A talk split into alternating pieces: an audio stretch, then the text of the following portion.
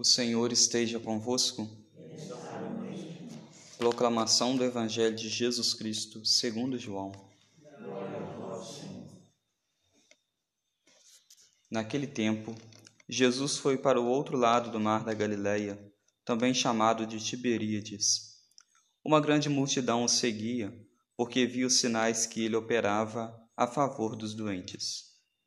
Jesus subiu ao monte e sentou-se aí com seus discípulos. Estava próxima a Páscoa, a festa dos judeus. Levantando os olhos e vendo que uma grande multidão estava vindo ao seu encontro, Jesus disse a Filipe: Onde vamos comprar pão para que eles possam comer? Diante disso, para pô-lo à prova, pois ele mesmo sabia muito bem o que ia fazer. Filipe respondeu: nem duzentas moedas de prata bastariam para dar um pedaço de pão para cada um. Um dos discípulos, André, o irmão de Simão Pedro, disse: Está aqui um menino com cinco pães de cevada e dois peixes. Mas o que é isso para tanta gente? Jesus disse: Fazei sentar as pessoas. Havia muita relva naquele lugar, e lá se sentaram aproximadamente cinco mil homens. Jesus tomou os pães, deu graças e distribuiu aos que estavam sentados, tanto quanto queriam. E fez o mesmo com os peixes. Quando todos ficaram satisfeitos, Jesus disse aos discípulos: Recolhei os pedaços que sobraram, para que nada se perca. Recolheram os pedaços e encheram doze cestos, com a sobra dos cinco pães deixados pelos que haviam comido.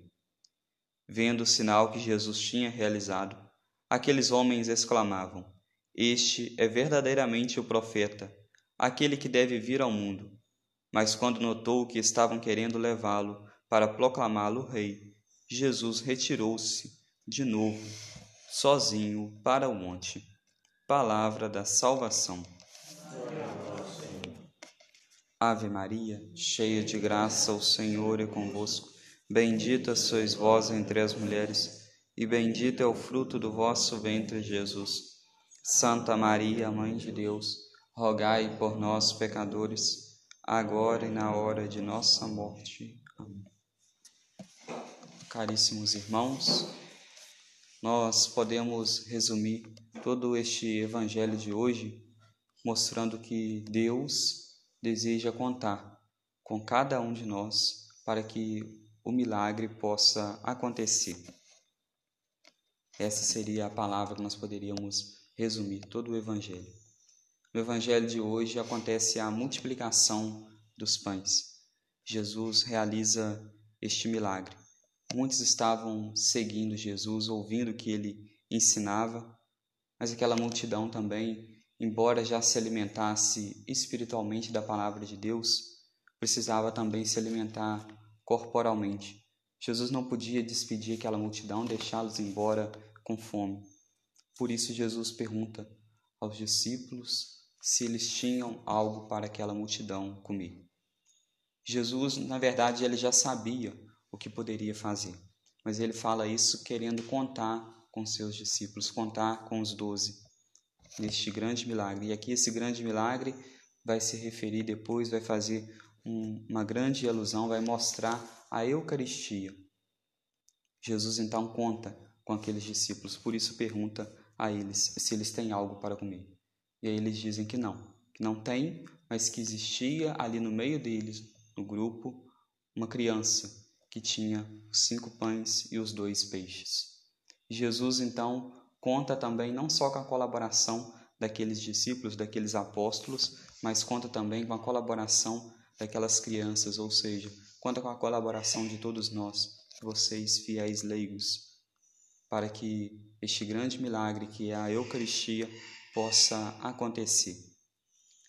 E aí aqui nós podemos lembrar, por exemplo, do momento da missa, onde o sacerdote coloca a água e o vinho no cálice. Coloca o vinho depois coloca uma pequena gota de água e lembra ali naquele momento, pelo mistério desta água e deste vinho, que possamos participar da divindade de vosso Filho, que se dignou assumir a nossa humanidade.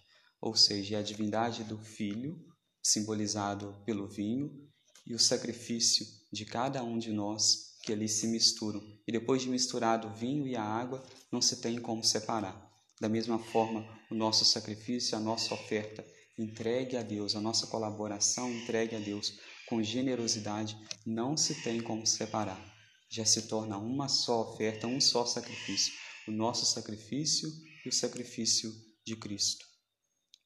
Jesus então realiza este milagre contando com a colaboração daquela criança que ali estava, contando com a colaboração daqueles apóstolos. E depois recolhe ainda doze cestos do que sobrou.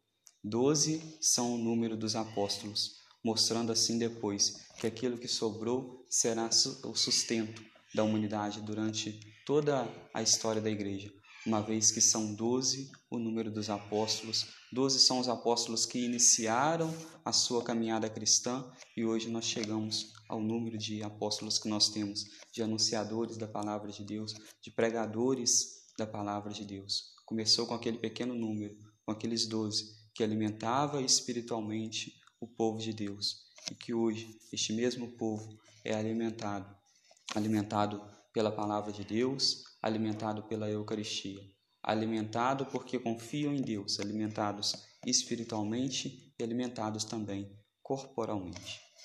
Louvado seja o nosso Senhor Jesus Cristo. Amém.